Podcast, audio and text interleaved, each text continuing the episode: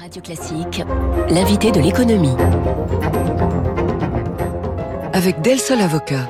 Del Sol Avocat, donnez toutes les chances à votre entreprise. Bienvenue à vous, Frédéric Leroux. Bonjour. Euh, membre du comité d'investissement stratégique de Carmignac. Alors, dans ce contexte euh, d'inflation et de recherche de solutions de la part notamment des banques centrales, j'en parlais encore il y a un instant à propos du, des marchés, cette question, y a-t-il un risque immobilier? On voit le marché immobilier qui présente de nombreux signes de surchauffe, notamment aux États-Unis. Oui, c'est très très clair aux États-Unis. Je pense beaucoup plus qu'en Europe. On va y arriver.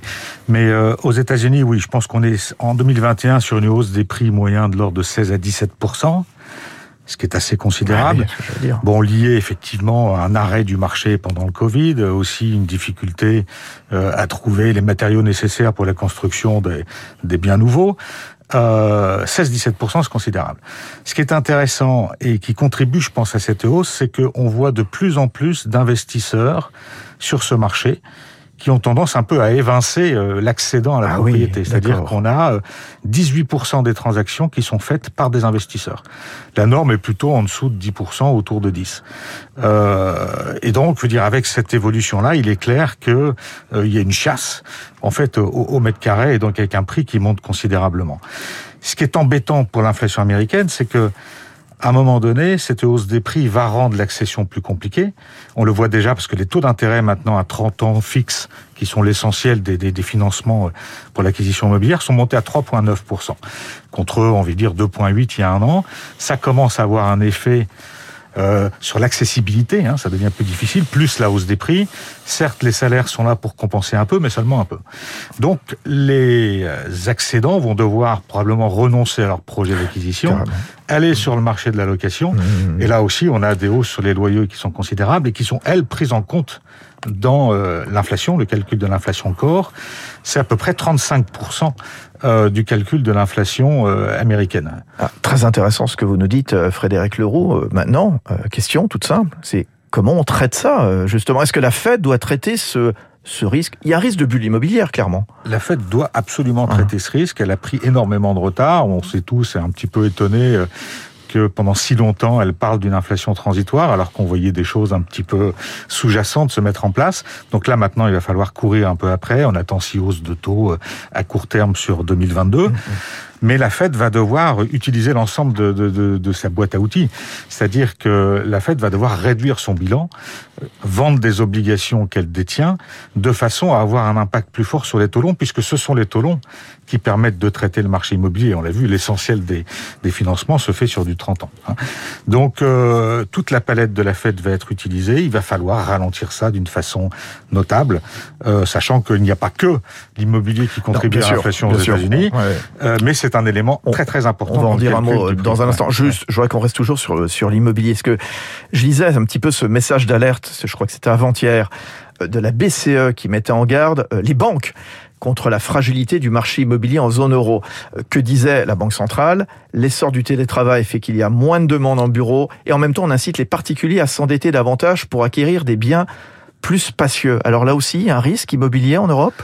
Alors le, le, risque, donc sur, sur, le marché des bureaux, je pense qu'on peut compter sur l'ingéniosité, l'intelligence des promoteurs pour réorienter un petit peu l'utilisation du parc bureau. Bah, on était tout à l'heure avec la directrice générale de, de Gessina, Meka Brunel, justement, qui expliquait que bon, voilà, une partie des bureaux inoccupés pouvait être euh, allouée à du résidentiel, par exemple, et donc, là, secteur sur lequel elle est très très euh, très active. Absolument. Donc les solutions seront trouvées sur la partie habitation. Euh, je pense que le cas français, qui est un petit peu euh, symptomatique de ce qui se passe en Europe, est intéressant. On n'est pas dans une bulle, on est plutôt dans une réallocation, un rééquilibrage. C'est-à-dire si on regarde le marché français en 2021, les données les plus fraîches que j'ai pour 21, c'est récent, 7% à peu près de hausse de prix pour l'ensemble du pays, 0 pour Paris. Euh, si on regarde dans les 7%, on a des augmentations plus fortes pour les maisons que pour les appartements on a des augmentations plus fortes pour les petites villes et les villes moyennes que pour les grandes villes, et on a aussi des belles augmentations pour la partie périphérique des grandes villes. Donc on est exactement dans ce qu'on a décrit dans la foulée du ouais. premier confinement, confinement, la recherche d'une vie plus verte, etc. Donc la, la BCE n'a pas de raison de se montrer plus nerveuse que ça sur ce sujet? Ah, Je pense que non, d'autant plus que ce que j'ai pu lire de la part des experts en la matière, c'est qu'on s'attend pour 2022 une hausse des prix de l'ordre de 3%. Mmh, mmh, mmh ça reste tout à fait honorable. Et je pense que l'aspect vertueux de, de, ce, de ces mouvements que je viens de décrire, c'est que c'est un rééquilibrage. On a vu pendant des années et des années Paris et certaines grandes villes tirer l'essentiel du marché, alors que beaucoup de régions de France ou de, de, de, de, certaines tailles de villes subissaient plutôt un marché très très lourd. Là, on a un rééquilibrage qui est tout à fait sain, je pense. Alors, euh, Frédéric Leroux, euh, je, je, lisais votre, votre note mensuelle totalement passionnante, didactique tous les mois que vous écrivez pour Carmignac, euh, bien sûr. On va revenir sur l'action des, des, banques centrales dans ce contexte d'inflation. Est-ce que ces banques ont une liberté de mouvement? Est-ce qu'elles sont contraintes à agir face à l'inflation? Euh, je, je vous lis, transiger avec l'inflation, c'est se mettre hors la loi. Racontez-nous. Voilà. C'est-à-dire que pendant des années, on va dire une douzaine d'années, les banques centrales, en fait, étaient dans une situation qui était relativement simple pour elles. Il n'y avait pas de problème d'inflation. Il fallait donc gérer euh, la politique monétaire simplement en fonction du rythme de croissance et euh, des excès ou des angoisses sur les marchés. Donc finalement, c'était la banque centrale, les banques centrales et les investisseurs qui déterminaient le niveau des taux. Aujourd'hui, euh, c'est définitivement l'inflation qui décide. Euh, alors c'est intéressant parce que ça veut dire que ça devient un petit peu plus compliqué euh, à prévoir. Ça veut dire que ça met une vraie contrainte sur les banques centrales et ça leur rappelle à leur devoir. Elles ont un mandat précis. Dans ce mandat précis, il y a le maintien du niveau des prix sur des niveaux euh, raisonnables, bon, 2%. Euh, dès l'instant où on se rend compte que ce niveau n'est plus atteignable sans effort de leur part, elles sont hors la loi si elles ne font rien. Elles sont hors mandat. Hein. Donc forcément, l'inflation les oblige. L'inflation les oblige, vous nous dites, Frédéric Leroux, euh, c'est un boulot supplémentaire pour elles, quelque part, une mission euh, supplémentaire. Quelles conséquences ça, euh, cette fois, vis-à-vis -vis des, des, politiques monétaires, ce retour de l'inflation, justement, comme, comme composante des, des politiques monétaires? En fait, ce qu'il faut voir, notamment pour, pour les marchés, c'est que le fait que ce soit maintenant l'inflation qui décide de ce que doivent faire les banques, ça crée une volatilité, une incertitude qu'on n'avait plus au cours des années passées. Euh, puisque l'inflation, on n'en connaît pas vraiment le chemin. On voit potentiellement les tendances, mais on ne voit pas de l'ensemble du chemin. Il faut dérouler ce fil très tortueux pour les banques centrales afin de déterminer cette politique qui se dévoile jour après jour. Et on le voit très bien. Euh, Powell a dû faire une volte-face très violente euh, pour la Fed aux États-Unis. Euh, Christine Lagarde pour la BCE en Europe, exactement la même chose. Voilà, ce qui montre qu'il si y a une incertitude hein. qui mmh, vient euh, du fait que c'est l'inflation qui décide et donc on ne connaît pas son chemin pour demain. C'est pour ça chose. que les marchés sont un petit peu, euh, comment dire, dans l'expectative. On dit toujours, là, bon, je, je racontais encore tout à l'heure la, la, chute des marchés américains, l'incertitude aussi à Paris, à Tokyo euh, hier et, et, et ce matin. Il y a l'Ukraine, bien sûr, il y a la Russie. Mais il y a toujours voilà cette question lancinante des taux d'intérêt. Oui, parce qu'il y, y, a aussi au-delà de cette nouvelle incertitude, mmh, donc qui crée de la volatilité sur le marché de taux et donc euh, forcément sur le marché action par ricochet, on a cette possibilité d'un cas où les banques centrales devront monter les taux à cause de l'inflation, alors que les économies seraient en ralentissement. Et euh, c'est je pense, ce qu'on va trouver aux États-Unis. C'est-à-dire que là, on vient d'un taux de croissance très important, on va venir de 5, descendre vers 2. Et c'est quand même dans cette descente du taux de croissance que la Banque centrale américaine va devoir monter ses taux. Euh, donc monter les taux dans une économie qui ralentit, c'est quelquefois très anxiogène, ça peut créer ça, des ouais. effets un peu ouais. considérables, Alors, je, notamment sur les marchés. Je vous ai interrompu, vous me disiez, vous étiez en train de m'expliquer qu'il y avait une, une, autre conséquence.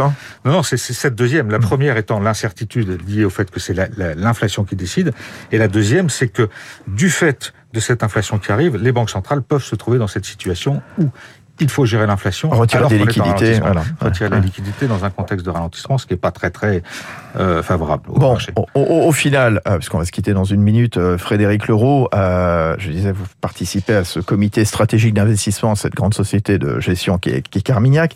L'année qui commence, c'est l'année quoi?